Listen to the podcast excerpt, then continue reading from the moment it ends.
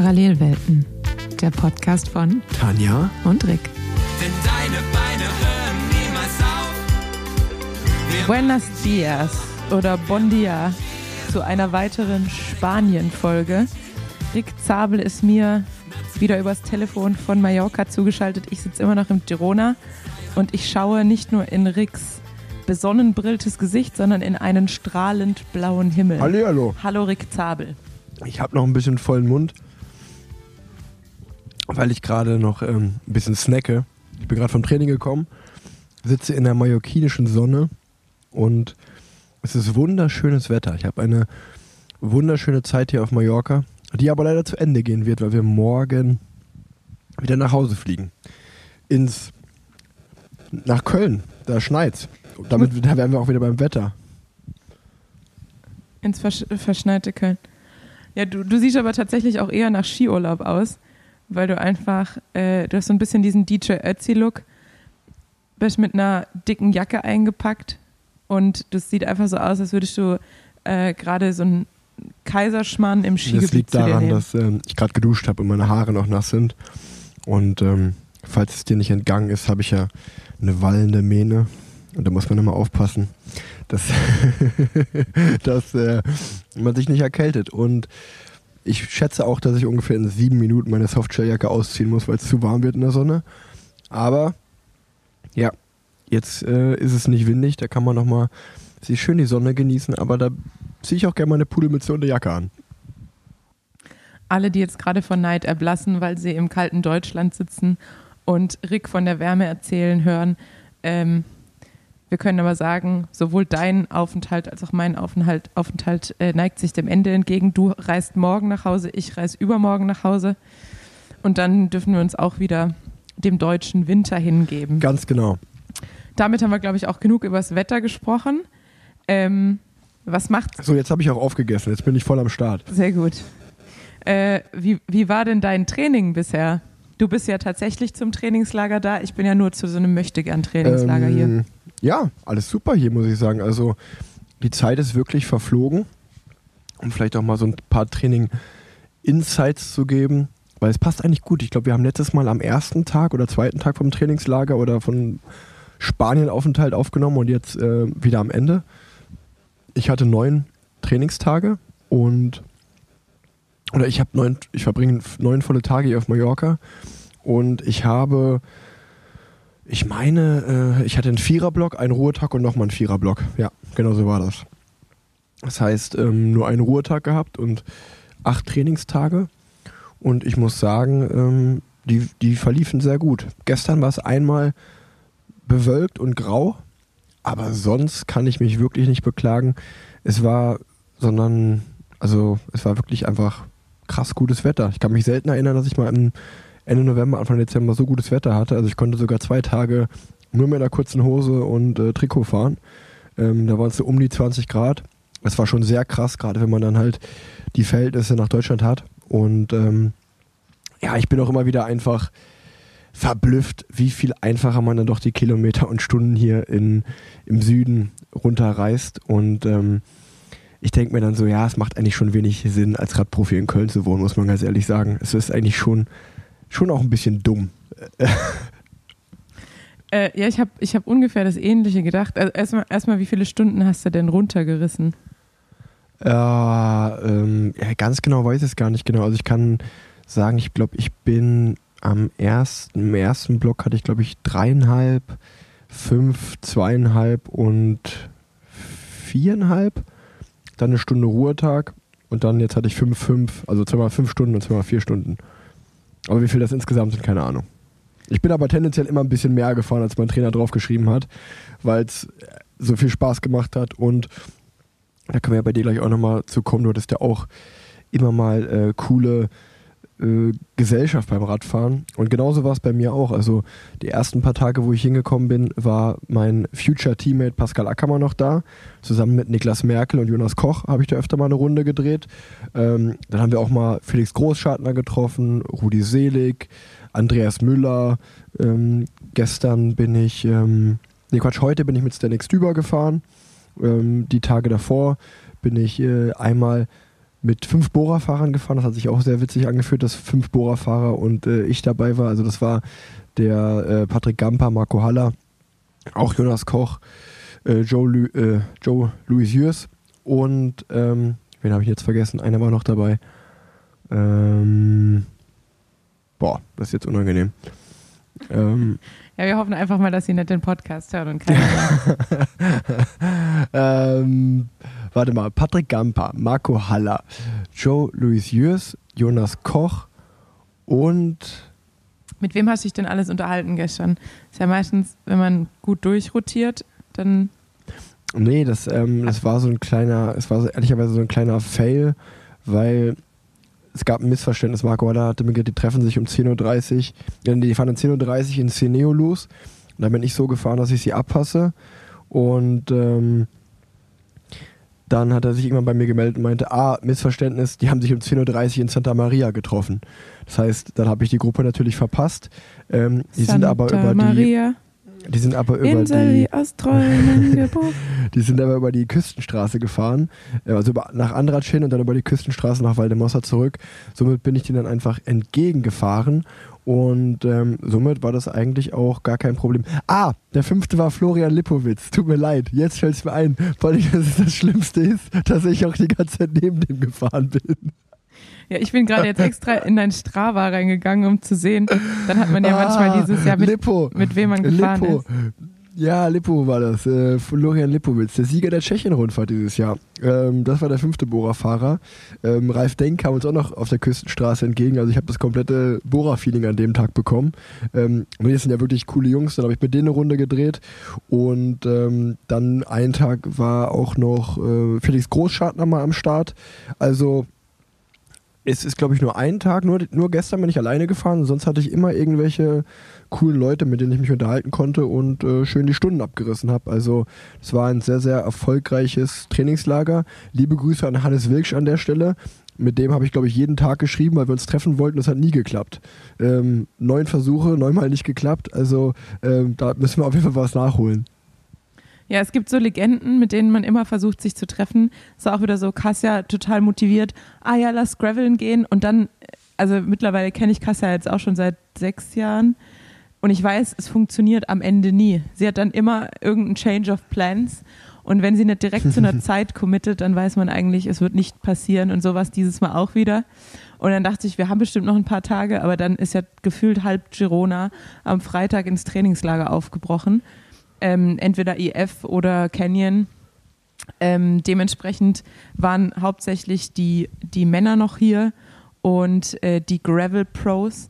Und da ich ja sowieso mit dem Gravelbike hier bin, habe ich mich dann eher an diese Fraktion gehalten, war aber tatsächlich auch viel alleine beziehungsweise mit Lennart fahren, ähm, weil ich ja auch ein bisschen die Ruhe genießen wollte und es natürlich auch manchmal ein bisschen einfacher ist, zeitlich äh, sich einfach nur mit einer Person zu verabreden, mit der man gleichzeitig auch noch äh, zusammen wohnt.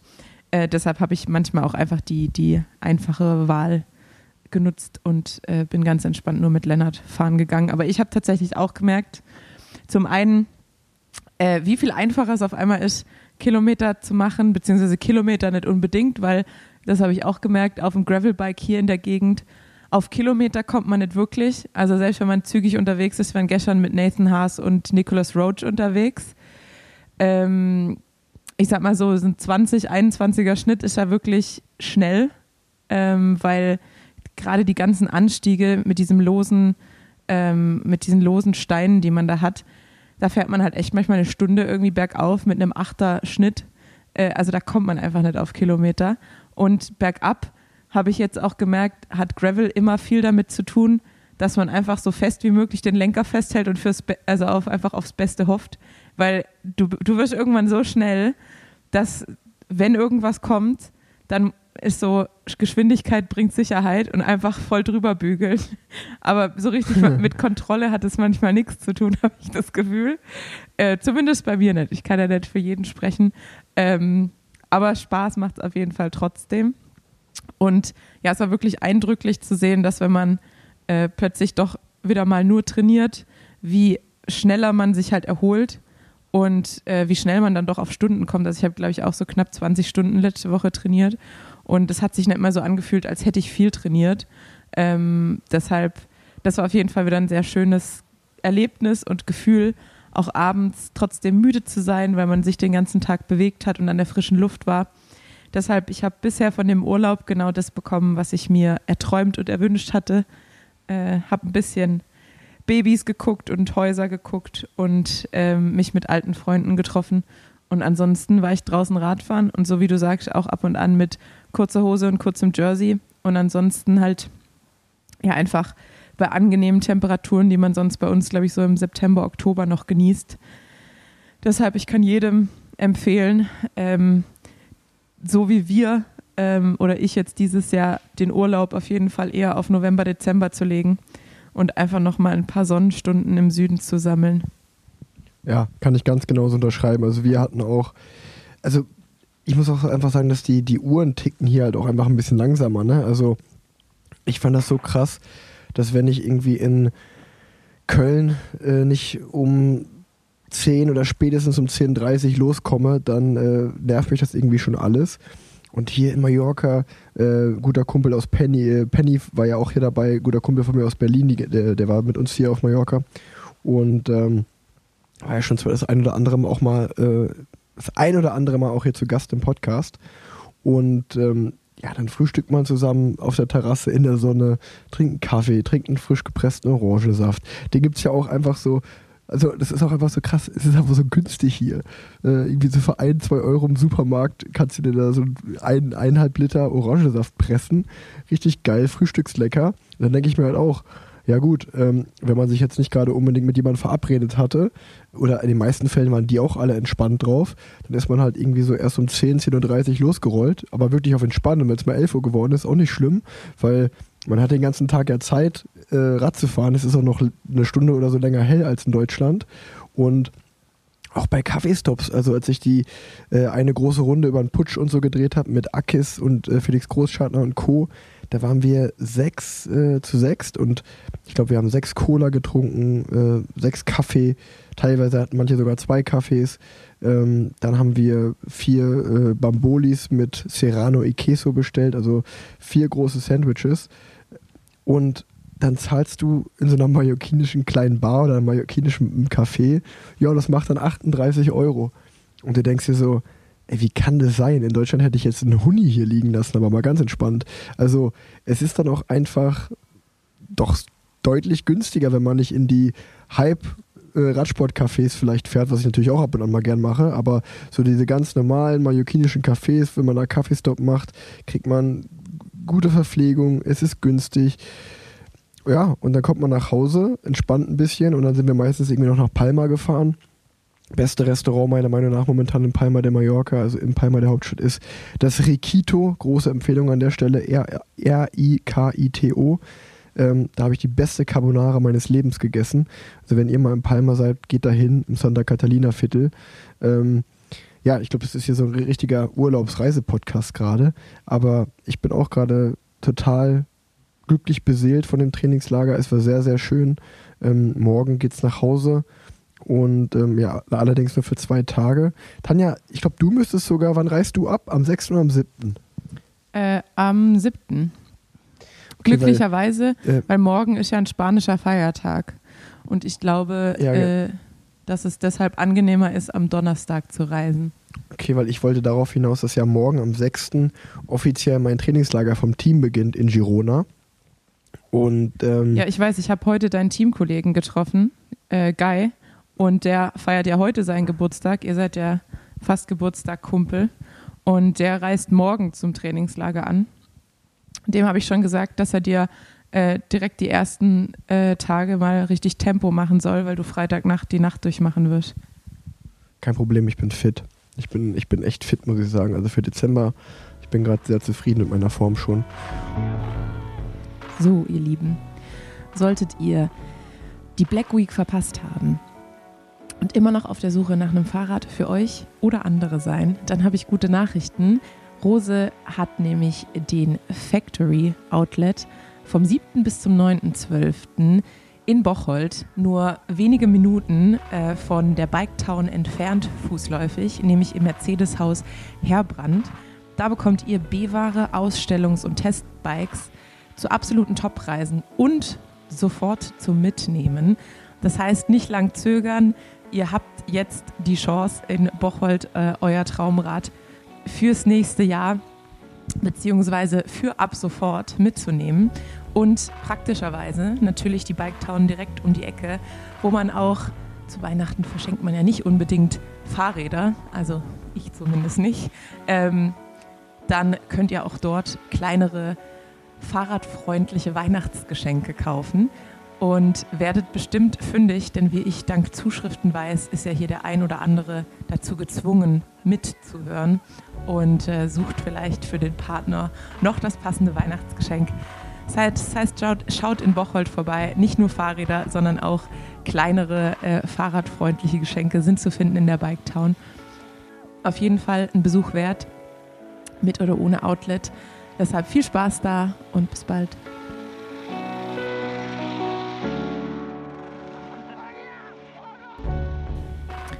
Ich wollte aber auch tatsächlich, tatsächlich noch, weil du gerade gesagt hast, es ist ein richtiger Reisepodcast. Ähm, ich habe tatsächlich richtig viele Nachrichten in den letzten Tagen bekommen. Natürlich auch, weil ich viel von Girona gepostet habe und weil Girona ja mittlerweile unbestreitbar die Radsportstadt Europas ist, glaube ich. Ähm, von Leuten, die mich gefragt haben, wie reist man eigentlich idealerweise an? Ob ich irgendwelche Tipps habe? Ähm, ja und nein. Also ich kann auf jeden Fall, ich dachte nur, ich beantworte es sozusagen mal einheitlich im Podcast. Denn es gibt unterschiedliche Möglichkeiten, nach Girona zu kommen und alle sind so lala. Ähm, das war ja auch so ein Grund, warum ich am Ende hier auch weggezogen bin, weil wenn man fast jede Woche oder jede zweite Woche zum Flughafen muss und kein eigenes Auto hat, ähm, ist es wirklich nervig, vor allem weil ich damals auch zeitweise noch mein Zeitfahrrad äh, zu manchen Rennen mitnehmen musste. Und ohne Fahrrad ist es okay, mit Fahrrad ist es wirklich blöd. Also grundsätzlich fliegt man nach Girona meist nach Barcelona, weil es wenige Flüge gibt, die hier in Girona direkt zum Flughafen fliegen. Das heißt, manche reinen Ryanair-Flughäfen fliegen äh, Girona an. Also keine Ahnung, Weze und ich glaube Frankfurt-Hahn sind es oder auch Baden-Baden. Äh, aber grundsätzlich wird man mit den meisten Flu Flügen doch in Barcelona landen. Und dann gibt es grundsätzlich drei Optionen: Zug, Bus, Taxi. Taxi natürlich teuer, aber am schnellsten und am unkompliziertesten. Aber ich glaube, da ist man schon ähm, 200, knapp 200 Euro los. Ähm, mit einer Gruppe kann man sich teilen, ist es dann okay. Natürlich muss man dann schauen, dass man halt ein Taxi, wenn man Räder dabei hat, findet, ähm, wo halt irgendwie vier Radkoffer reinpassen, was natürlich dann auch schwierig sein kann. Dann gibt es den Bus, Sagales. Bus äh, kann man auf der Homepage googeln, der fährt natürlich selten und lange, ähm, weil man halt irgendwie zwischen Barcelona, äh, Prat heißt der Flughafen, glaube ich, äh, drei Haltestellen hat und knapp zwei Stunden braucht. Da kann man aber grundsätzlich problemlos ein Fahrrad mitnehmen und man zahlt 19 Euro. Also der Preis ist fair. Äh, die Fahrzeit ist auch nur knapp ja, 40 Minuten länger als mit dem Auto. Und man kommt in Girona am Hauptbahnhof raus, also auch sehr zentral.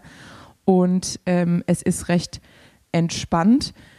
Zumindest wenn man vom Flughafen los muss. Wenn man zum Flughafen muss, dann muss man sich halt darauf verlassen, dass der Bus keine Verspätung hat. Und der hat doch öfter mal Verspätung. Und dann sitzt man doch sehr auf heißen Kohlen, wenn man zum Flieger muss. Und dann gibt es die dritte Möglichkeit, den Zug Renfe. Ähm, da findet man auch alle Zü Züge auf der Homepage.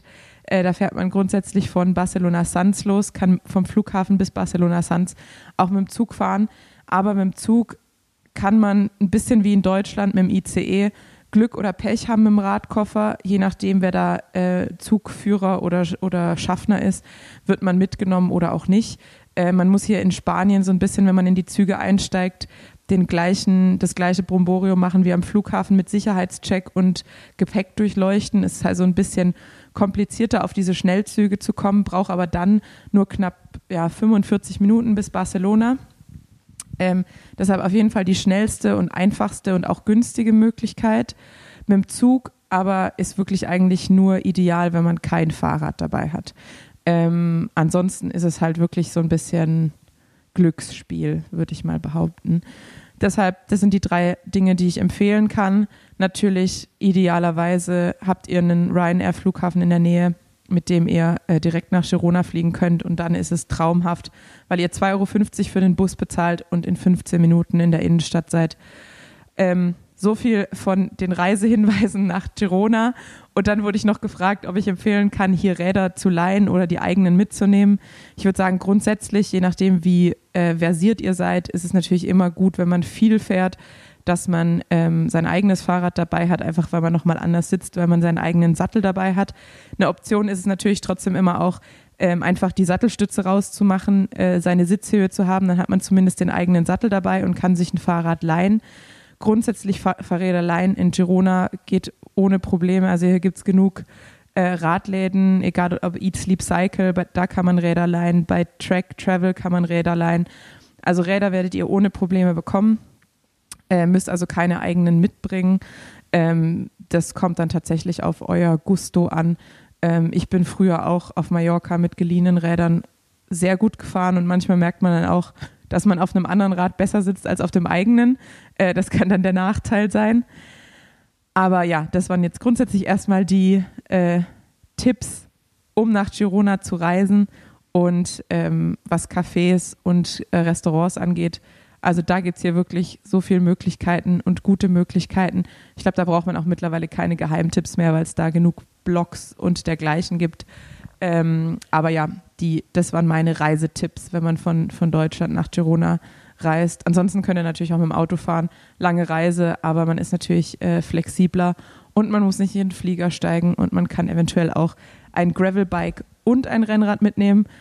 Aber grundsätzlich würde ich für Girona ein Gravelbike empfehlen. Service-Podcast Ende. Du hast äh, aus meiner Sicht, du hast aus meiner Sicht eine vierte Option vergessen. Die habe ich damals gemacht, als ich dort war. Das ist der Mietwagen, weil bei den Taxipreisen, die du gerade genannt hast, äh, wenn man da ein gutes Angebot schießt, hat man für eine Hin- und eine Rückfahrt hat man auch gleichzeitig einen äh, Mietwagen gemietet.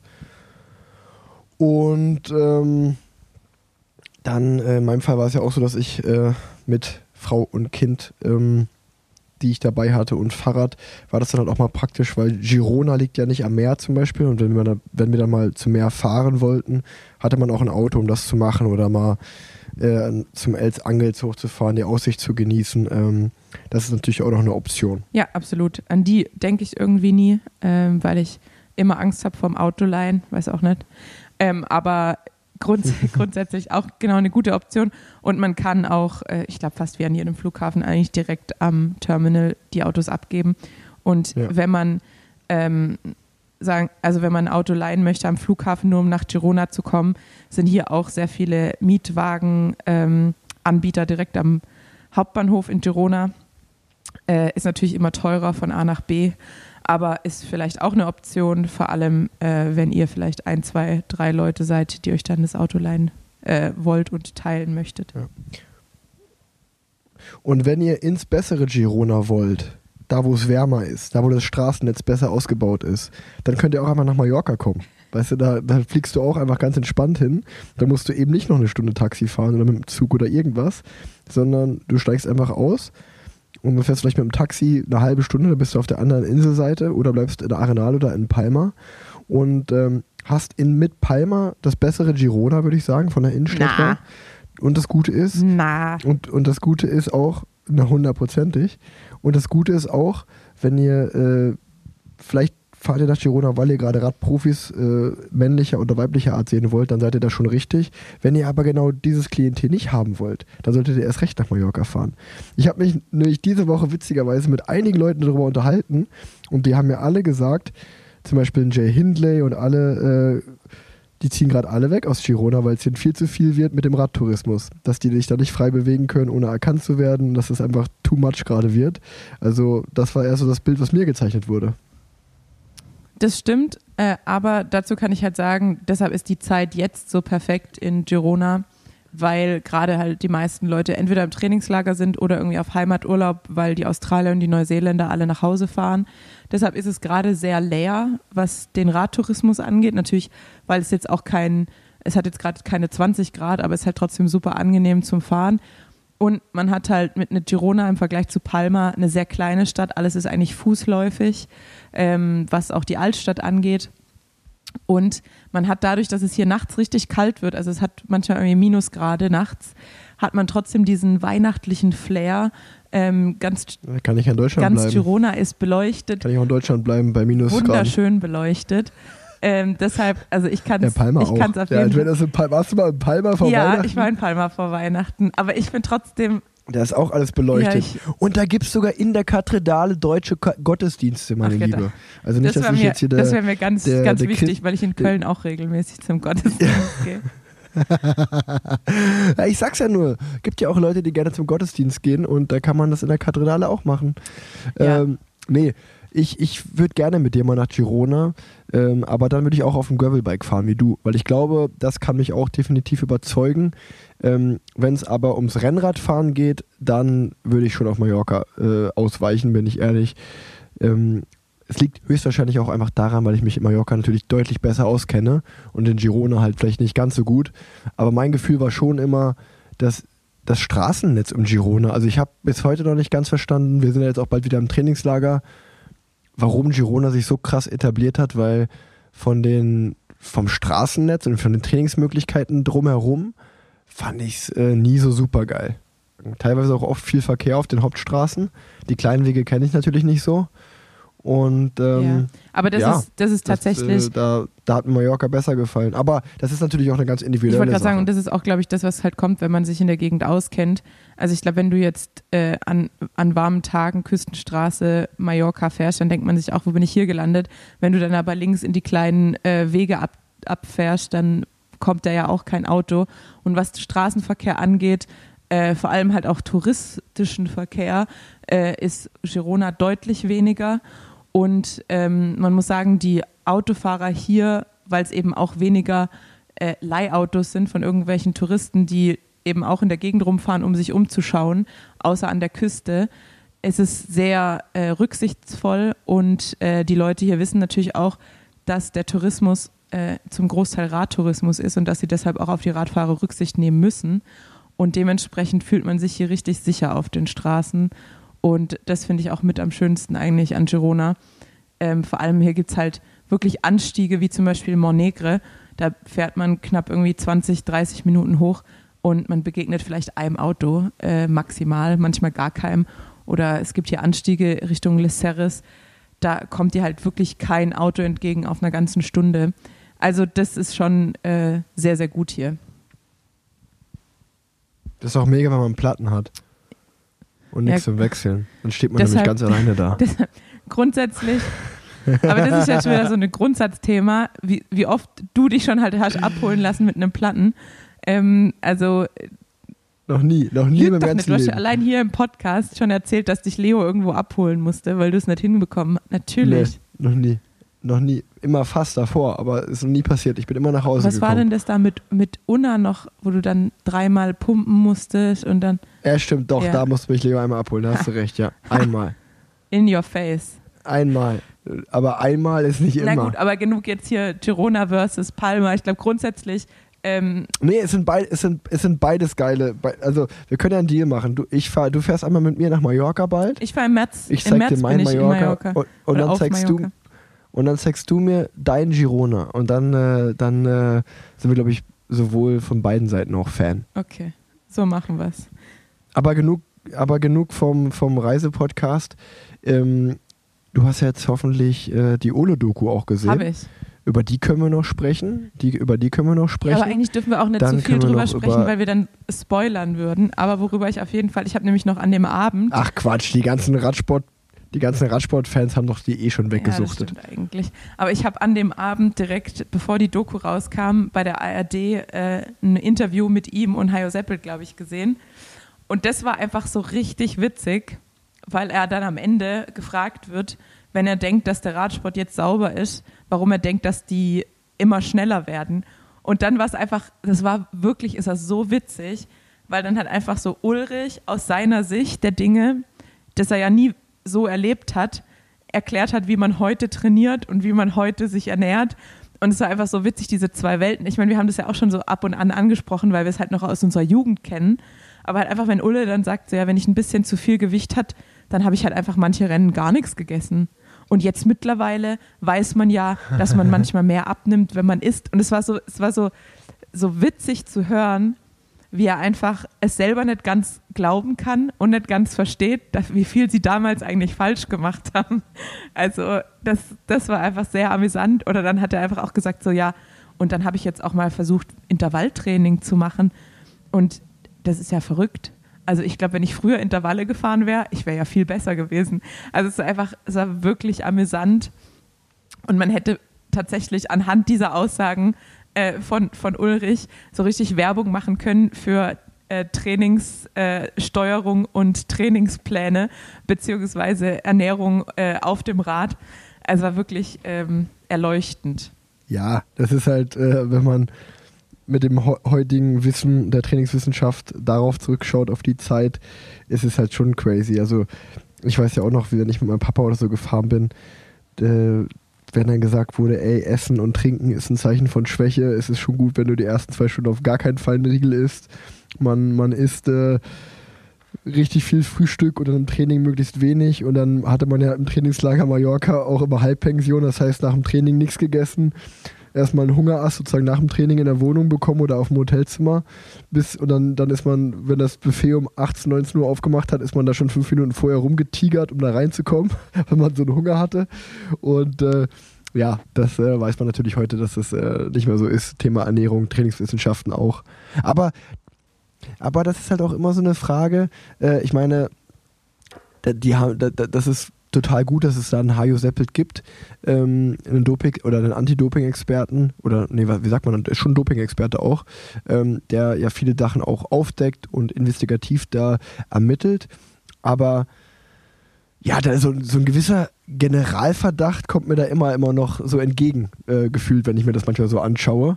Und ähm, das finde ich halt auch immer so ein bisschen, ja, manchmal ein bisschen schade, ähm, weil oder was heißt schade, ist nicht das richtige Wort, aber ich fühle mich dann immer so ein bisschen angegriffen als sauberer Sportler und äh, ich glaube, das ist ja auch irgendwo normal. Ähm, aber auf der anderen Seite verstehe ich natürlich total, dass es diesen Job gibt und finde es auch gut, weil wenn dann wieder was aufgedeckt wird, ähm, dann fühle ich mich ja auch von denen, die noch dopen, äh, auch beschissen und äh, deswegen ist es schon auch alles gut. Aber wenn ich mir solche Interviews angucke, dann ist immer so ein bisschen so dieses so, es ist immer so krass, wie man in so eine negative äh, Ecke oder in eine defensive Ecke gedrängt wird und dann in so einer, in so einer, muss sich mal so rechtfertigen. Und das ist eigentlich voll die Scheißhaltung einfach. Ja, total. Und vor allem naja. dachte ich mir auch, also ich, so ich denke mir, auch. für uns macht das total Sinn, also wenn man dann halt Ulrich wirklich wie so ein, ähm, wie so ein ungläubiges Kind so ein bisschen darüber sprechen hört, dass die jetzt Intervalle fahren und mit Wattmessung und Pipapo. Ähm, oder auch was die Ernährung angeht. Und wenn man jetzt halt weiß, okay, so und so viel Gramm Kohlenhydrate pro Stunde während dem Rennen und merkt, was das halt auch an, an einem selber für einen krassen Unterschied macht. Und dann denkt man sich aber, klar, wenn jetzt da ein Hajo Seppelt sitzt im ARD und da kommt dieses Interview mit Ulrich, der eigentlich eine halbe Stunde darüber erzählt, wie man gedopt hat in der Zeit ähm, und wie professionell und ähm, teamintern das organisiert war und dann kommt am Ende so, ja, aber warum sind die heute schneller? Und dann sagt so ein Ulrich, ja, weil die anders trainieren und weil die besser essen. Und dann denke ich mir so, ganz ehrlich, jeder Horst und jede Gisela denkt sich dann auch so, ja, ja, genau, ja. weil die anders trainieren und weil die, also ich denke mir so, das klingt halt, glaube ich, für Außenstehende wie so eine, ja. wie so eine schlechte Ausrede. Ähm, ja. Obwohl es ja faktisch halt einfach wirklich zwei, zwei also Welten sind. Ähm, und man ja auch an der neuen Generation der Radsportler äh, Remco und Jünger sieht, was es eben ausmacht, in frühen Jahren schon sehr äh, kontrolliert zu trainieren und zu essen im Training und äh, was da für, für Maschinen rauskommen. Ähm, aber ja, wie du sagst, also ich glaube, dann kommt halt immer wieder diese Schelte von, aber es ist doch wieder wie damals. Ja, das ist äh, sicherlich ein, ein schwieriges Thema. Ähm, also, Ulle Doku waren wir stehen geblieben. Äh, ich glaube, darüber können wir noch ein bisschen sprechen. Dann will ich auf jeden Fall darüber mit dir sprechen, ähm, dass es jetzt ein Decathlon-Team gibt. Hast du das gesehen? Ähm, ja. Ähm, ich bin ja grundsätzlich Decathlon-Fan. Schon immer gewesen, äh, weil ich immer, äh, immer, immer schon Schwabe bin und äh, grundsätzlich auch wenig Geld hatte. Und das war dann, ich muss sagen, Decathlon war für mich immer eine Steigerung zu, zu Aldi äh, Sportklamotten, weil die besser aussahen und ähm, weil man mehr Auswahl hatte. Deshalb bin ich grundsätzlich eigentlich ein großer Fan von Decathlon. Ich meine, was dann da dahinter steht, da kann man sich natürlich wieder äh, streiten, äh, ob das bei anderen Produkten aber so viel besser ist, wo Adidas draufsteht oder Nike oder was auch immer. Ist natürlich auch wieder sehr fragwürdig. Es war auch gar, aber war auch gar nicht so mit einer Wertung gemeint oder von oben herab, sondern ähm, ich finde es halt interessant, weil ich glaube, ich finde, das ist so ein ganz interessanter Fall, dass Decathlon so ein Hauptsponsor wird äh, von Age Dessert.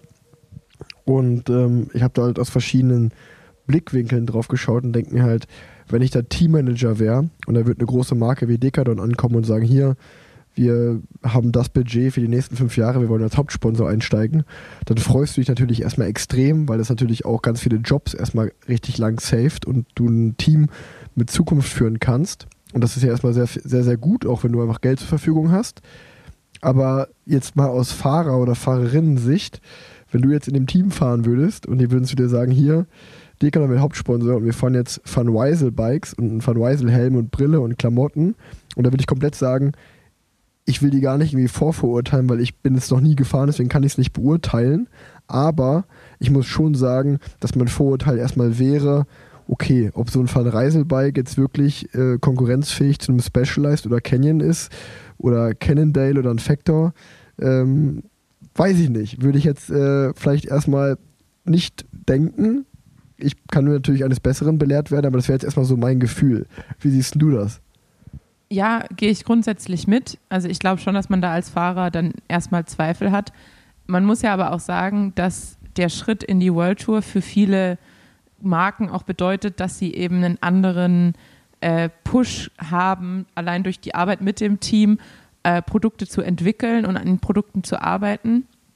Und dass man ja auch, glaube ich, am Anfang zum Beispiel als Canyon die ersten Teams gesponsert hat, hat man sich auch gedacht, es will doch aber keiner ein Canyon fahren.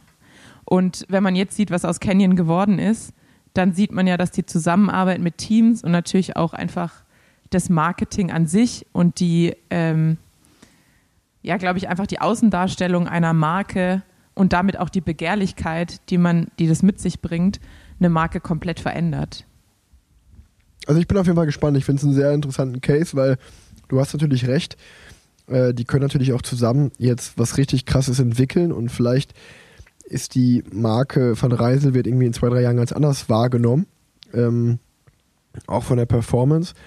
Aber natürlich äh, dachte ich mir jetzt erstmal so als Fahrer, würde ich mir erstmal so denken, oha, das wird schwer, damit konkurrenzfähig zu sein nächstes Jahr. Äh, wahrscheinlich werden mich trotzdem ganz viele von den Decathlon-Fahrern abhängen, so ist nicht. Aber ähm, ja, ich finde es einfach spannend. Ne? Und ähm, als Fahrer oder Fahrerin hat man ja auch nur seine eigene Karriere. Und man denkt sich ja dann auch, ja, ich will jetzt aber auch nicht irgendwie das Versuchskaninchen sein von einer Marke, was, sie, was sich hier irgendwie weiterentwickelt. Ne? Das ist ja dann auch schon auch völlig zu Recht ein sehr egoistischer Blick auf sowas. Ähm, von daher fand ich das erstmal krass, dass zum Beispiel, also ich habe natürlich direkt an Sam Bennett gedacht, der jetzt da nächstes Jahr fährt und äh, auf dem Material sprintet, der von einem Specialized Bike kommt. Und da dachte ich mir halt auch so, Alter, ich glaube, das ist so im allerersten Moment ist es schon erstmal ein richtiger Downer, wenn du denkst, oh, ich gehe jetzt von äh, Radmarke XY auf eine Radmarke, die vermeintlich erstmal nicht so gut ist, zieht dich das natürlich erstmal ein bisschen runter. Andererseits muss man ja auch sagen, gut, bei den Fahrern ist wieder ein bisschen was anderes, aber gerade was die Klamotten angeht, also auf wie vielen Klamotten steht was drauf, was dann überhaupt nicht in den Klamotten steckt, von dem, was getragen wird vom, vom Team selbst. Ja, also, das stimmt. Ob die jetzt dann. Bei mir ist, bei mir ist, das wissen die wenigsten, dass ich, bei mir ist ja nur Gucci. Da steht zwar Ekoi drauf, aber eigentlich ist Gucci. Das wissen ja die wenigsten. Und bei dir ist es ja, ähm, was, was fährst du nochmal immer rum? Louis Vuitton. Louis Vuitton Ja, war es genau, bei dir. genau. Jetzt haben wir es. Jetzt ist es geleakt, jetzt ist es raus. Ähm, Wisen, Wisen X Louis Vuitton. aber ich bin natürlich, ich war natürlich schon seit jeher ein sehr großer Fan der braunen Hosen. Für mich waren die braunen Hosen so ziemlich das Beste ever äh, im, im Peloton. Deshalb bin ich sehr traurig, dass es, dass diese Ära der braunen Hosen beendet ist.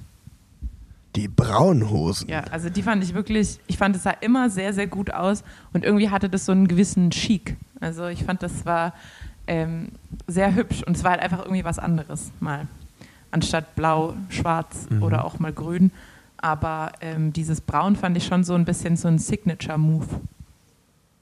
So können wir auf jeden Fall die Folge nennen. Die Braunhosen. Ja, da habe ich auch eine Story da, da, dazu. Äh, wir waren ja gestern graveln und äh, haben dann einen Stopp gemacht auf so einem Anstieg. So da war so ein kleines, so eine Hütte, ähm, die dann Feuer, ähm, so eine Feuerstelle hatten und wir haben dann Kaffee und eine Cola getrunken. Und ähm, ich kam zum Tisch und dann dachte ich mir so, irgendjemand stinkt hier richtig krass. Und dann, also waren wir, dann waren wir aber in so einer Konstellation, dann waren wir aber in so einer Konstellation von Leuten, so man kennt sich, aber man kennt sich eigentlich nicht gut genug, um sowas einfach anzusprechen. Und äh, dann sind wir halt auch, wir waren da halt nur, keine Ahnung, fünf, zehn Minuten, aber ich dachte mir halt so, also richtig unangenehm. Und dann dachte ich mir auch so, hat die Person so krassen Mundgeruch oder hat jemand gerade gefurzt? Also war einfach so, so die, der Elefant im Raum.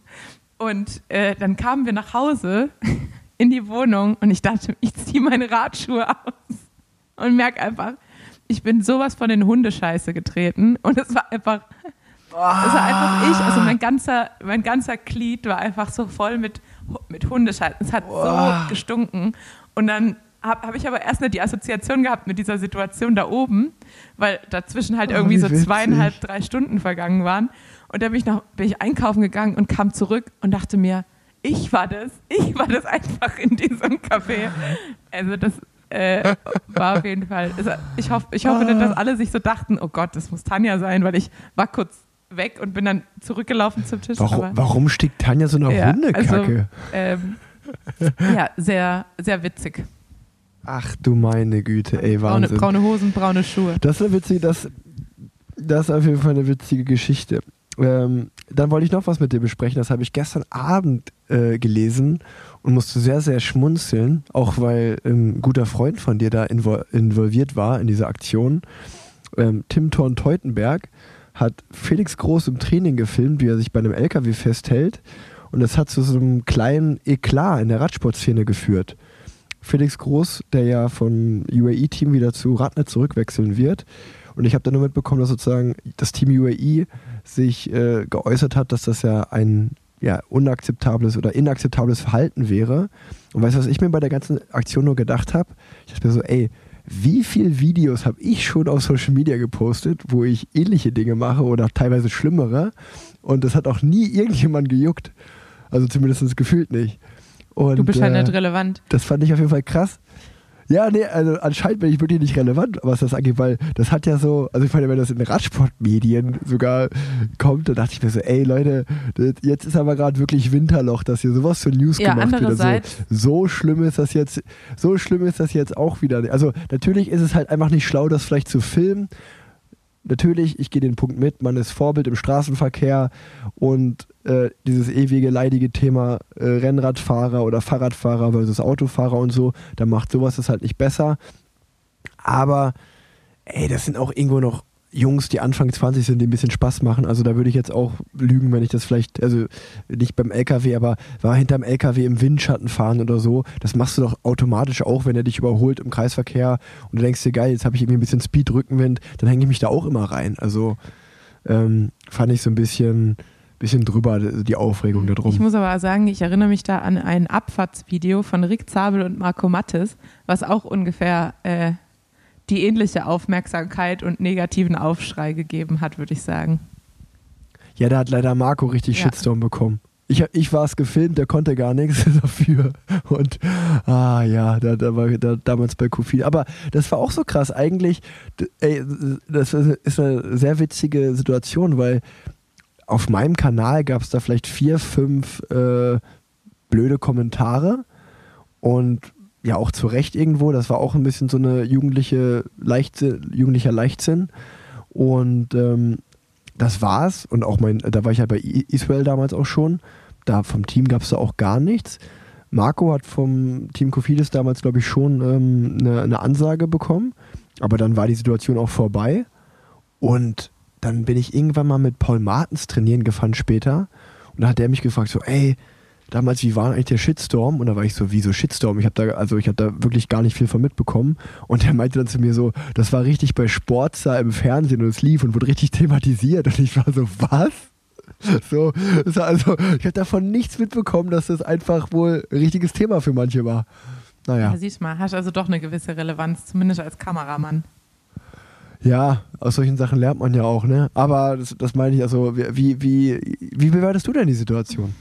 Ja, grundsätzlich, ich bin ja, ähm, ich bin ja da so ein bisschen das andere Extrem von dir. Wir hatten das ja schon ein paar Mal, wenn wir Radfahren waren, zusammen, wo du gesagt hast, ja, du hast auch Teamkollegen, mit denen du fahren gehst, wie zum Beispiel äh, Nizolo, die überhaupt keine Angst im Straßenverkehr haben und ich bin sozusagen am anderen Ende des Spektrums. Ich bin einfach so, ich sehe ein Stoppschild aus der Ferne und fange schon oder höre schon auf zu treten, nur für den Fall, dass ich gleich an. Also es ist halt, ich bin sehr, sehr ängstlich und übervorsichtig. Ähm, deshalb bin ich grundsätzlich bei so Situationen natürlich dann auch eher auf der Seite, die sagt so, ja, ich würde mich halt auch nicht bei einem LKW in, äh, in den Windschatten hängen, weil der halt trotzdem am Ende schneller bremsen kann als ich, beziehungsweise vielleicht reagiert und ich zu spät reagiere.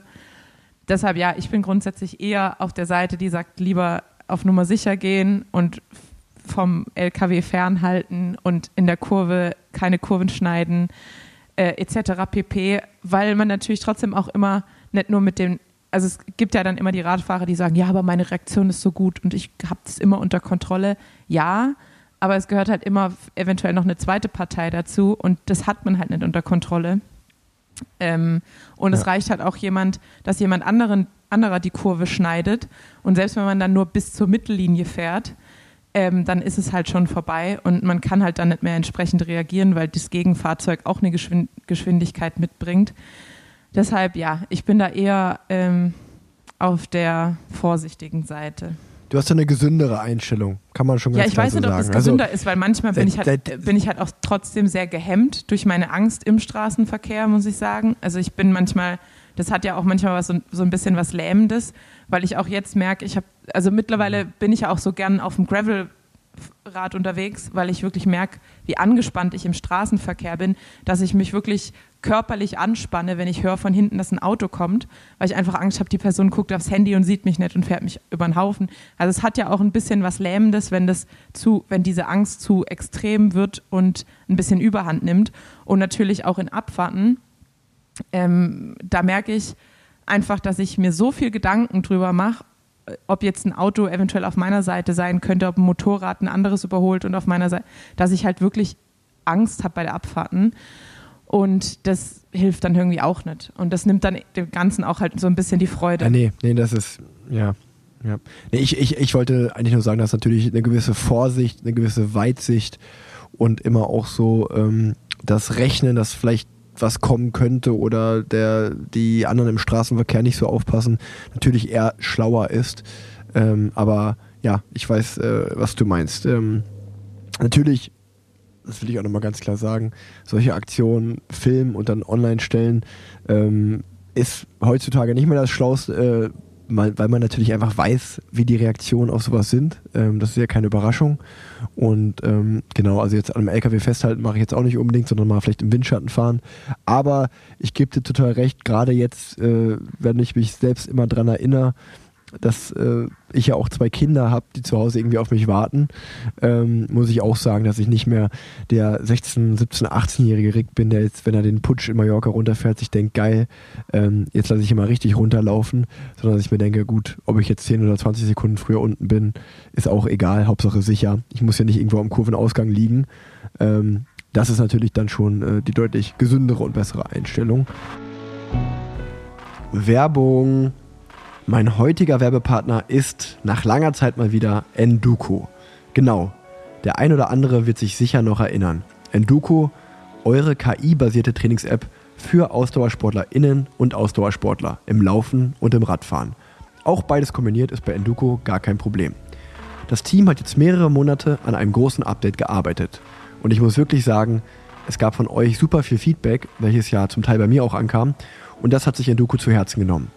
Die App hat wie übrigens auch die Website, ein richtig nices neues Design bekommen. Das Ganze läuft nun deutlich stabiler und bietet euch mehr Flexibilität bei gleichzeitig mehr Planungssicherheit. Was bedeutet das? Das Team von Enduko hat sehr viel Rückmeldung dazu bekommen, dass Training eben oft in den Alltag integriert werden muss, sich also nach dem Kalender, der Arbeit, Familien und Freunden richten muss. Um hierbei mehr Sicherheit zu haben, wird gegen Ende der einen Woche die jeweils nächste vorgeplant. Sollte trotz eurer Angaben etwas für euch nicht passen, könnt ihr es jetzt ganz easy per Drag-and-Drop-Funktion innerhalb einer Woche verschieben. Die App gibt euch dann kleine Hinweise, wie sich eure Änderungen auswirken. Der Ball liegt also mehr bei euch, Enduko guidet euch, aber super individuell. Neben den direkt sichtbaren Änderungen gibt es noch einige mehr, zum Beispiel das Commuting, welches dann bei der Trainingsplanung berücksichtigt wird. Einen besseren Feeling-Faktor, der euch jeden Morgen Fragen zu Schlaf, Stress und Empfinden stellt und eine RPE-Abfrage nach jedem Training. Und noch vieles mehr. Schaut euch das Ganze unbedingt an, auch wenn ihr vielleicht schon mal bei Enduko wart. Jeder Neukunde bekommt mit dem Code RICK, also meinem Vornamen, R-I-C-K geschrieben, steht aber auch in den Shownotes, statt der zwei Wochen Probezeit vier Wochen for free. Ich bin mir sicher, nach den vier Wochen seid ihr überzeugt, dass Enduko für euch das Richtige ist. Probiert es wirklich gerne mal aus. Haut rein, viel Spaß beim Training mit Enduko. Aber wo wir sozusagen bei so, so ein paar Power-Quotes wären, ich finde, das ist die perfekte Überleitung zu Ulo-Doku, weil Danilo Hondo hat ja auch richtig viele Power-Quotes rausgehauen äh, Oh, in, der, in der genau, Ulo-Doku. aber genau Das das, also ich dachte mir einfach so, Junge, was ist denn, was ist denn los mit dem Typen? Ey, das ist genau so diese Einstellung von Radsport, die ich absolut verabscheue. Also das ging, der ging mir so auf die Also- Nerven, wirklich. Ich sag mal, ich glaube, der kommt nicht so gut weg in der Doku, wäre jetzt mein, wär Nee, jetzt mein also Gefühl. das ist aber auch einfach irgendwie so, da hat man das Gefühl, der ist halt irgendwie in so einem Alter stehen geblieben, wo alle Leute sich weiterentwickeln. Und also das war so, ja, wir sind, also dass er nicht noch am Ende Sparta gerufen hat, war ja irgendwie alles. Also das- war echt so ein bisschen over the Ah. top, meiner Meinung nach. Ja, man muss halt sagen, zu seiner Verteidigung, wahrscheinlich werden die ein langes Interview geführt haben und die haben halt nur so eine Punchlines rausgenommen und die da reingeschnitten. Ähm, und ey, das muss man auch ganz ehrlich sagen, das war halt, also wenn ich jetzt, wenn du jetzt hier mein, mein Vater und Rolf Aldag und Co. und die Crew zu, zusammensetzt mit einem Bierchen an die Theke, dann wird da auch mal so eine Quote fallen, weil das halt einfach so ist so. Aber es ist halt immer noch was anderes, so ein bisschen Locker-Room-Talk, das vielleicht mal zu denken oder zu sagen oder halt das irgendwie auch in dem Bewusstsein zu sagen, wo eine Kamera vor dir ist. Und ähm, das war halt teilweise auch Quatsch. Ne? Also ich meine, 120, 130 km/h, die haben mir so getan, als wenn wir jede Abfahrt mit 130 km/h runterfahren. Also so ist jetzt Ja. auch nicht, ne? Ähm, oder auch- nicht im Regen. Und äh, ich weiß, welches Narrativ sie damit bedienen wollten, sozusagen dieses so, wie, wie krass Profiradsport ist. Und das können wir beiden ja auch bestätigen. Wenn du da im Feld bist und reinhalten musst und einen Sprint, das ist sicherlich kein Spaß. Aber es gibt ja auch die sogenannten Gentleman-Sprinter, wie es zum Beispiel André Greipel war, der dann auch mal vielleicht einmal kurz gebremst hat und seine Sprints trotzdem gewonnen hat. Und das fand ich ja dann immer sogar noch viel, viel cooler, als irgendwie so der Neysa Buhani zu sein, der Rambo. Das fand ich, das, das find, fand ich immer auch schon scheiße, das Image. Absolut. Also mein, mein Freund ist er in der Ulle Doku nicht geworden. Ja, das, das dachte ich mir, das dachte ich mir. Ähm, aber ansonsten, wie, wie fandest du es? Also ich hatte es ja letzte Woche schon so ein bisschen angeteased, dass ich es vor allen Dingen auch journalistisch gut aufgearbeitet finde und dass halt auch viele Stimmen, ähm, relevante Stimmen da zu Wort kommen und äh, gute Quotes haben. Und ich muss wirklich sagen, Folge 4 hatte ich ja noch nicht gesehen. Die habe ich dann jetzt vor zwei Tagen geschaut. Ähm, ich finde, dass Ulle gut wegkommt und dass vor allen Dingen auch mal so eine, ja, es wird einfach mal eine, eine Sicht oder seine Sicht geschildert und ich glaube, zum allerersten Mal seit 20, 25 Jahren ähm, haben Leute Verständnis für ihn und seine Situation. Und ich glaube, das hat die Doku gut geschafft. Und am aller, allerbesten kommt Lance Armstrong weg. Finde ich tatsächlich nett. Also ich, ja, ich finde Lance Armstrong, der hat halt, der hat halt genau, er hat halt genau das, was, was Er ist der Held. Ulle manchmal nicht hat. Er ist halt total eloquent. Ähm, aber er, also er sagt mir ein paar Mal zu oft Motherfucker und fucking und was weiß ich was. Also er ist mir ein bisschen auch zu cool, Ja, genau, weiß aber halt, er kann halt entertaint. entertain und er kann halt auch diese Sympathie ausstrahlen und er kommt auch auf jeden Fall gut weg. Ähm, grundsätzlich finde ich halt, merkt man so richtig, oder habe ich so das Gefühl, dass Ole so richtig darunter leidet, dass er das Gefühl hat, dass, dass Deutschland, in, also in Anführungsstrichen, weil Deutschland ja immer sozusagen thematisiert wird, ihm nicht nie verziehen hat. Und ich glaube auch, dass das bestimmt irgendwie so der Fall ist und dass er halt für die meisten immer der Doper sein wird. Aber ich glaube halt, dass die Radsportwelt, weil er einfach, er hat ja trotzdem diesen, diesen Status, also diesen Ikonenstatus, den irgendwie kein anderer hat. Und deshalb glaube ich, dass Radsport Deutschland ihm ja trotzdem vergeben hat. Und das fände ich irgendwie so wichtig, dass er das weiß. Ich denke mir immer, ich habe mir nur am Ende so gedacht, ich will einfach, dass er irgendwie weiß, dass er, dass er trotzdem von, von allen genau willkommen ist und dass er trotzdem irgendwie willkommen. von allen für alle ein Held ist. Also ich glaube, es wird trotzdem jeder, der diesen Podcast hört, möchte ich behaupten, und ich, äh, vor allem meine ganze Familie, glaube ich, wenn einer von uns Ulle treffen würde, wir würden sofort die Handys zücken für, äh, für ein Selfie und die Stifte zücken für eine, für eine Unterschrift, weil er halt trotzdem, er ist halt Jan Ulrich. So. Und ich glaube, was ja auch gut rausgekommen ist, er ist halt ein Ausnahmesportler und, und, genau, und ein Ausnahmetalent gewesen. Ja. Ähm, das sagen sowohl seine Teamkollegen, das ist ja auch in vielen Büchern, die es gibt, beschrieben, dass halt einfach Ulle von allein von der ganzen Statur her nochmal anders war als alle anderen. So.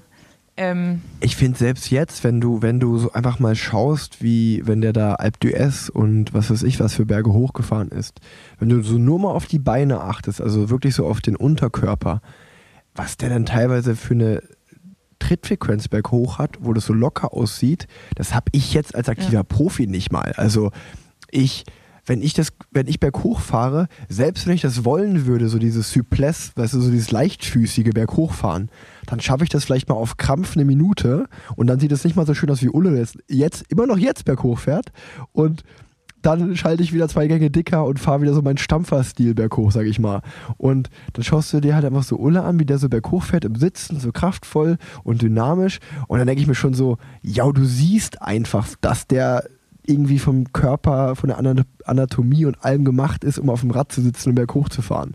Und, ähm genau, und das, was auch seine ehemaligen Teamkollegen erzählen, dieses, der kam ins Trainingslager, war noch unfit und er ist von Tag zu Tag stärker geworden, auch wenn er gleichzeitig noch Gewicht gemacht hat, weil er und nichts gegessen hat im Vergleich zu den anderen.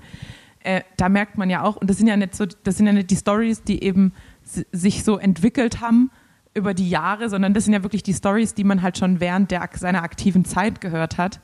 Ähm, ja. Deshalb glaube ich halt auch tatsächlich, dass da was dran ist, dass er halt einfach wirklich nochmal innerhalb dieser Bubble eben zu diesen, diesen herausstechenden Talenten gehört hat.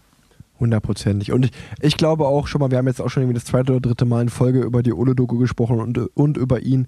Ich muss sagen, mich hat die Doku sehr entertained. Ich glaube, egal ob man, ob man Radsport-Fan ist oder nicht, dass es äh, gut investierte vier Stunden sind, wenn man sich das anschaut, weil es einfach auch unabhängig von Radsport eine sehr interessante Geschichte ist, eine sehr menschliche Geschichte ist und mir äh, Jan auch wirklich ganz, ganz oft leid tut einfach. Ähm, übrigens auch noch eine Kleinigkeit die mich wahnsinnig gemacht hat, dass ganz viele auch aus seiner Familie, dass sie ihn Jan genannt haben, immer, als wenn er mit Doppel-A geschrieben wird. Ich habe mir gedacht, so, der ist Jan Ulrich, der wird mit einem A geschrieben. Jan. Warum sagt er die ganze Zeit Jan? Also, okay, das ist jetzt richtig unsympathisch, aber das hat mich richtig wild gemacht. Ähm, naja, äh, das dazu. Aber ansonsten finde ich es wirklich eine, eine, eine richtig gute Doku, die man empfehlen kann, auch wenn man sie noch nicht gesehen hat. Schaut sie euch wirklich an. Ähm, und deswegen reden wir ja auch im Podcast über ihn. Deswegen war ich damals auch in München bei der Premiere, weil ich glaube, das wurde ja auch ähm, von seinem Manager, von Mike Baldinger am Ende gesagt, dass für Jan die öffentliche Wahrnehmung ist das eine, aber so wirklich wünscht er sich in der Radsportwelt wieder willkommen zu sein. Und ich glaube, das ist auch so ein bisschen so die, das Handreichen und das Umarmen von uns, äh, zu sagen, ey, jeder, jeder hat seine Fehler gemacht in der Zeit, das ist uns allen klar. Wir wissen, wie damals die Umstände waren. Und ähm, jeder hat aber auch, das ist ganz ehrlich meine Sicht, jeder hat aber auch, ähm, wenn man Fehler zugibt und darüber spricht, ähm, die Chance, ja, wieder zurückzukommen, in welcher Form auch immer, das muss man ja dann halt sehen, aber trotzdem einfach wieder Teil davon zu sein, bei einem Radrennen zu stehen, zuzuschauen zu dürfen und nicht irgendwie eine Persona non grata zu sein, finde ich einfach äh, ganz wichtig und das, glaube ich, können wir beiden so auch sagen, dass er äh, da willkommen ist in der Radsportfamilie. Ja, absolut. Und wir müssen auf jeden Fall eine Spoilerwarnung in die Folgenbeschreibung packen, würde ich sagen, für alle, die die, die, die Doku noch nicht gesehen haben. Äh, und für mich der, eine der absoluten Sieger dieser Doku, also für mich nämlich der Sympathieträger oder die Sympathieträgerin schlechthin, einfach seine Ex-Frau. Ich finde, die kommt ähm, sehr sympathisch ja, rüber. Ja. Äh, und man merkt halt auch einfach, wenn sie erzählt, wie viel die halt auch einfach gestemmt hat in der Zeit. Und ich glaube gerade. Ähm, ja, das ist richtig, das ist beeindruckend, ne? Habe ich mir ja, auch gedacht. Mit, mit drei Kindern krass. und einem Partner, der einfach äh, eine richtig schwierige Lebensphase auch in der Öffentlichkeit durchmacht. Ähm, also die Frau, pff, Hut ab, auf jeden Fall. Da habe ich richtig krass Respekt und auch ein paar Mal richtig Gänsehaut bekommen, wenn die äh, Sachen aus ihrem Leben erzählt hat. Und ähm, für mich halt das Witzige, weil manchmal hat Ulle halt diesen, diese Lache, wo man merkt, dass er mal an einem Tag irgendwie 70 Zigaretten oder wie viel? 700 Zigaretten? Ich weiß nicht. weil er hat immer die, er hat immer dieses so ein richtig, so ein richtig fieses äh, dreckig Raucherlachen, so ein richtig Lache. dreckiges Lachen. Ja. Das hat mich manchmal irritiert. Und für mich der, der seltsamste Moment der ganzen Doku, als er in Andorra den Anstieg hochfährt und ja. an, dem an, dem Typen vorbeifährt und sagt, Hello, I'm Jan Ulrich. Da habe ich mir das, so gedacht, ja, diese Szene, man hätte das ja, ich meine, er unterhält sich ja da mit ihm über dieses Rennen, ähm, aber das hätte man so viel besser machen können mit irgendeinem, irgendjemanden, der natürlich erkannt hätte, dass es Jan Ulrich ist und gesagt hätte, oh, Jan Ulrich. Und dann hätten sie sich unterhalten. Aber so dieses, der fährt an den Typen vorbei und sagt so, ah ja, Jan Ulrich. Und der Typ so, aha, okay.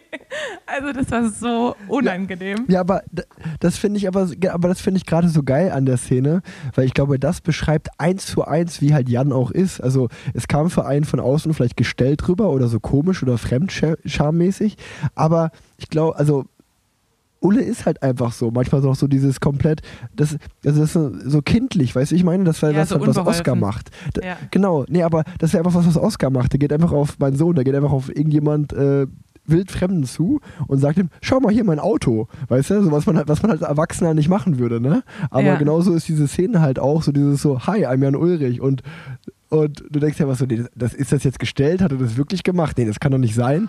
Aber genau das ist er irgendwie und das macht ihn halt auch voll aus. Ähm, dass er das auch nicht irgendwie, ja, du, du, du würdest ja so denken, hey, warum stellst du dich jetzt vor? Klar, man kennt dich ja, aber das fand ich auch eine grandiose Szene und ich kann auch sagen, in München war das auch die Stelle, wo die meisten Leute richtig gelacht haben. Da, da wurde richtig gelacht im Kinosaal. Ähm, und noch eine kleine Insight von der Premiere in München, ähm, wo du gesagt hast, die Heldin deiner Doku oder der Doku ist für dich der, die Sarah. Ähm, die habe ich auch seit meiner Kindheit, glaube ich, äh, nicht mehr gesehen. Und die kam auch sofort auf mich zu, hat mich umarmt, richtig herzlich, hat gefragt, wie es meinen Eltern geht. Also da kann ich auch nur sagen, eins zu eins, so wie sie da in der Doku rüberkam, war sie auch in echt ähm, und war auf jeden Fall bei der Premiere eine der herzlichsten Menschen, die mich da begrüßt haben, mit der ich mich unterhalten habe, wo ich mir auch dachte, krass, äh, die ist wirklich sehr, sehr sympathisch. Und natürlich auch sympathischer Dialekt, muss man sagen. Äh, wenn wir noch äh, eins weitergehen, ich habe nämlich noch was auf meinem Sheet stehen, weil wir gerade eben schon über deutsche Radsport-News gesprochen haben. Dein ehemaliger Trainer und sportlicher Leiter Greg Henderson geht zum deutschen. Ja, oh, stimmt. Wechselt zum deutschen Radstall. Ja, der der, äh, wenn, wenn da nicht André Greipe seine Finger im Spiel hatte. Ja, das könnte ich mir nämlich auch vorstellen, der André, wieder der alte Fuchs. Das habe das hab ich mir nämlich gedacht. Ich habe mir gedacht, warte mal. André hat damals Greg als Coach zu uns geholt, als Sprintcoach. Greg war ja auch lange mein Trainer. André weiß ich ja auch im Hintergrund, hat er überall seine Finger im Spiel und ist auch gut connected mit dem Team Sauerland. Und dachte ich so, eins zu eins. Ja, bin ich mal gespannt. Also ich kann nur äh, an die Jungs vom Team Sauerland sagen, äh, Greg ist auf jeden Fall ein geiler Typ, war lange mein Trainer. Ähm, und genauso, genauso ein Mensch, wie ich ihn mag. Der, äh, der arbeitet hart und äh, ist sehr diszipliniert, aber der weiß halt eben auch mal, wenn man mal loslassen muss im Leben. Und ähm, wenn er loslässt, dann aber auch richtig. Und dann nimmt er aber auch die Leute mit um sich herum und macht Stimmung. Und das ist so ein Typ Mensch, den ich sehr mag. Von daher würde ich schon sagen, dass das Team Sauerland da echt einen, äh, einen guten Typen hat, ähm, und eins kann ich auch sagen, so eine Motivationsansprache im Bus, wie Greg das damals gemacht hat, das hatte ich bisher noch äh, nie wieder. Also wenn einer die Jungs motivieren kann im Bus und eine richtig geile Ansprache halten kann, um zu motivieren, dann ist es auch Greg. Also ähm, bin ich mal gespannt. Ja, defini definitiv. Äh, hast du denn noch irgendwas auf deinem Zettel stehen? Äh, ich habe hab noch, äh, hab noch eine Zuhörerfrage, aber äh, hab, sag, hau du doch erstmal raus, wenn du noch was hast. Nee, mach doch erst die Zuhörerfrage. Ich habe nur noch zwei, drei persönliche Sachen, aber die sind ganz gut, um die Folge zu beenden. Also die Zuhörerfrage dreht sich eigentlich um die letzte Folge, äh, wo du uns von dem Streit äh, mit Leonie am Ende des Karnevalstages äh, berichtet hast. Und die Frage war, ob du da bei diesem Streit eigentlich dein Barbie-Kostüm noch getragen hast. Ja, ja, klar, klar. Also richtig. Ich war, ich war eine wütende Barbie. Sehr gut. Ähm, das ist natürlich ein, ein sehr schönes Bild, das wir jetzt alle im Kopf gezeichnet bekommen haben. mit, mit, mit einer Barbecue Chicken Pizza habe ich da wütend an meinem Tisch gesessen und habe da rumgewütet. Im Barbie-Kostüm. Sehr gut. Ähm, ja, viel witziger war eigentlich, als ich mich fertig gemacht habe und meine Mutter da war. Ähm, weil meine Mutter ist, liebe Grüße Mama, nimm es nicht persönlich. Äh, ich glaube, meine Mutter ist die einzige Person auf dieser Welt, die pinken Lippenstift unironisch trägt. Und ähm, dementsprechend wusste ich halt, wenn ich als Barbie gehe, dann kann ich ihren Lippenstift benutzen. Das habe ich auch gemacht. Und ich habe festgestellt, wie wahnsinnig schwer ordentlich Lippenstift drauf machen ist, weil ich habe mir den irgendwie draufgeschmiert und dann hat, sie, hat man mir gesagt, so jetzt musst du de- deine Lippen übereinander reiben. Das habe ich dann auch gemacht, aber dann hatte ich einfach den Lippenstift in meinem kompletten Bart verschmiert und es sah einfach nur aus, als wenn ich wild rumgeknutscht hätte. Ähm, naja, das, das zum Thema Lippenstift. Ähm, ich Ja, tatsächlich ist auch die erste, die, erst, die erste Erinnerung, die ich als Kind an deine Mutter habe, ähm, ist blauer, blauer Kajal. Lippenstift. Nee, blauer Kajal.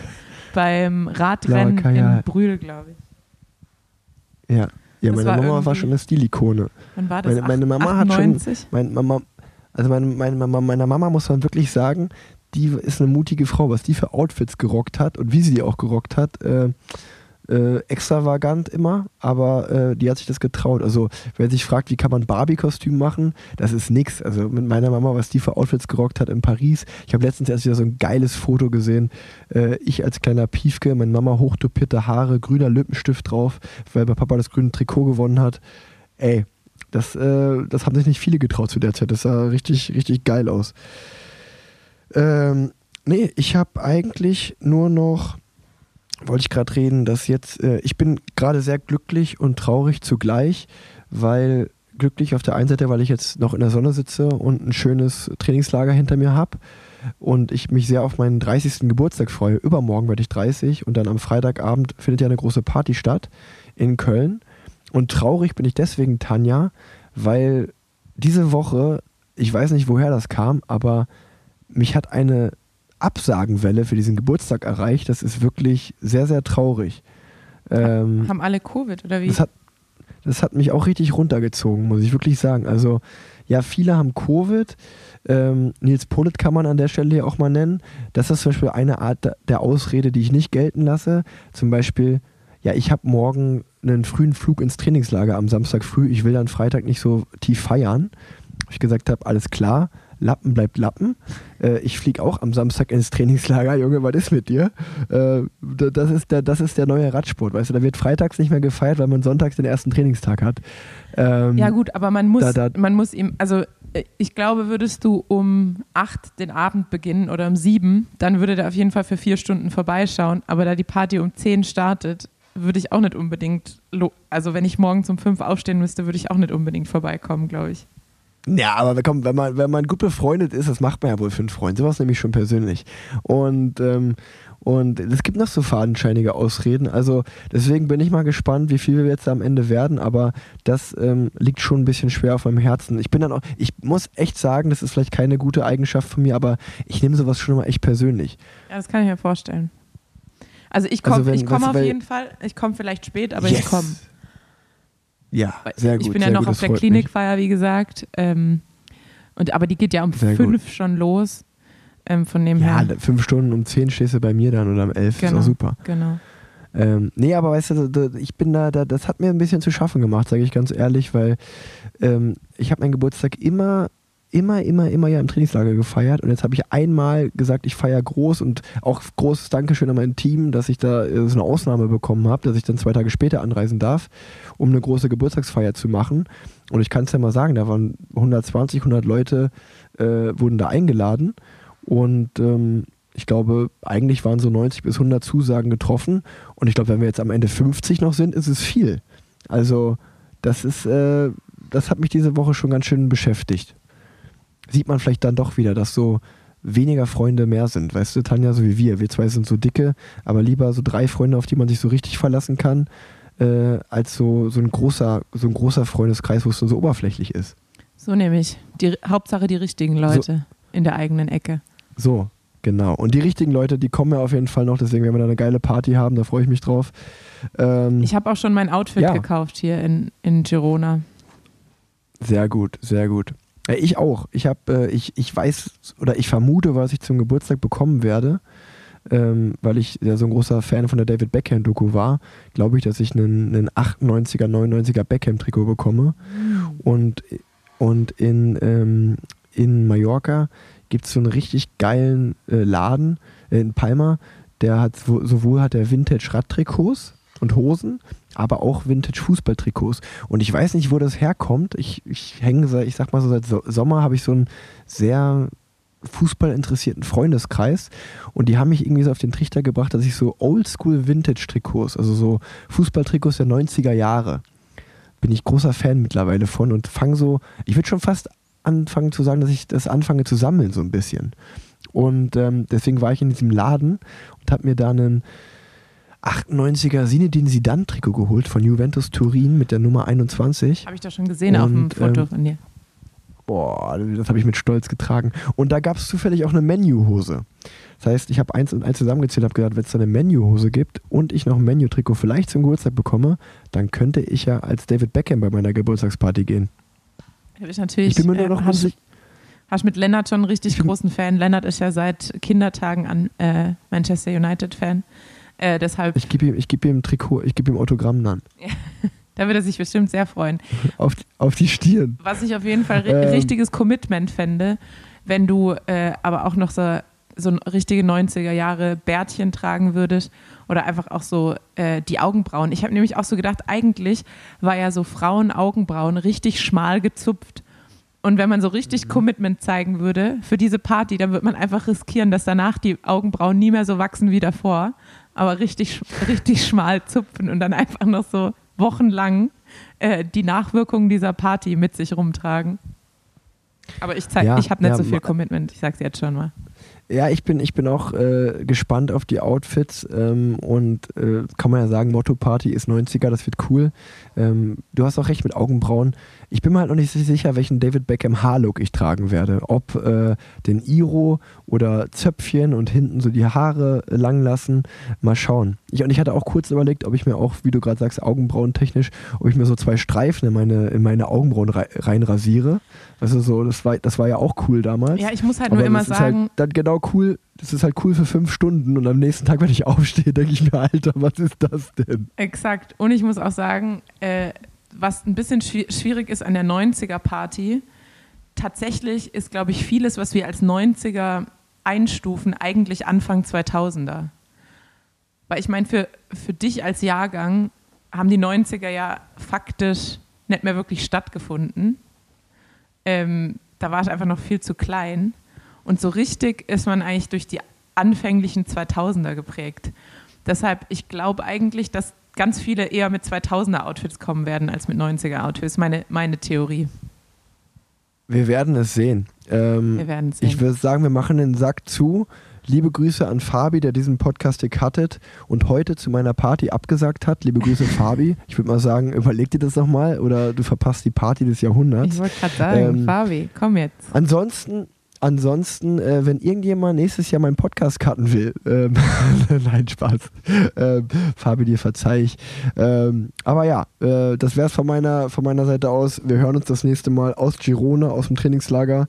Dann machen wir, tauschen wir Positionen. Äh, dann bin ich in Girona und du bist. Äh, ich bin wieder im Alltag. Ich bin wieder im Alltag, ganz normal. Tanja aus dem 24-Stunden-Dienst. Ja, tatsächlich habe ich jetzt im Dezember viele 24-Stunden-Dienste sehr kompakt, weil das Problem ist ja immer, wenn man Urlaub nimmt, dann bleiben weniger Wochen, um die 24-Stunden-Dienste zu verteilen. Das heißt, die Frequenz steigt. Es ist auch, äh, das wird auch im März wahrscheinlich, äh, da habe ich nämlich drei Wochen Urlaub, ähm, wird mich richtig, wie sagt man da? Aus kalt, dem Leben ficken. Kalt erwischen, äh, weil ich dann wahrscheinlich in einer Woche irgendwie drei, vier Dienste unterkriegen muss. Naja, wird schon werden, ne? Naja, so ist das, Tanja. Äh, weißt du, du, du hast da so ein bisschen dein Brot zu knabbern und ich habe hier mein Wasser zu trinken. So ist es halt im Leben. Weißt du, jeder, jeder macht so seins. So ist es. Und ähm, ist einfach so ein Spruch von mir. Ähm, so, so ist es halt, das Leben. Ähm, deswegen, ich hoffe, wir haben euch gut entertained in dieser Folge. Ich wünsche euch noch einen schönen Tag, egal wo ihr das gerade hört, ob auf der Rolle, ob auf dem Rad im Schnee, ob ihr gerade im Süden im Trainingslager seid oder vielleicht einfach im Bett liegt, die Beine hoch, euch die Beine massieren lasst. Ich weiß nicht, vielleicht rasiert ihr euch auch gerade die Beine. Ähm, Oder die was man halt so Augenbrauen. macht. Oder die Augenbrauen. Ähm, das war mal wieder Parallelwelten, Tanja und Rick. Äh, vielen Dank dir, Tanja. Es war ein schönes Gespräch und liebe Grüße nach Girona. Wir sehen uns am Freitag bei der Party. Finde ich auch. Und weil du jetzt gerade gesagt hast, ist so ein Spruch von mir. Ähm, falls wir doch irgendwann mal Podcast-Merch machen sollten, dann bin ich immer noch für ein T-Shirt, auf dem draufsteht, What you have, that you have, Rick Zabel. Liebe Grüße What you have, that you have. ähm, und bis ganz bald. Danke fürs Zuhören. Äh, kleiner Podcast-Tipp am Ende noch. Äh, Felix Lobrecht bei Hotel Matze. Habe ich gestern im Training gehört. Kann man sich gut anhören. Hat, Tschüss. Mir, hat mir mein Papa auch zugeschickt gestern. Tschüss. Ja, du bist ja auch Felix Lobrecht Fangirl. Ja, der ersten Stunde. Tschüss. Tschüss.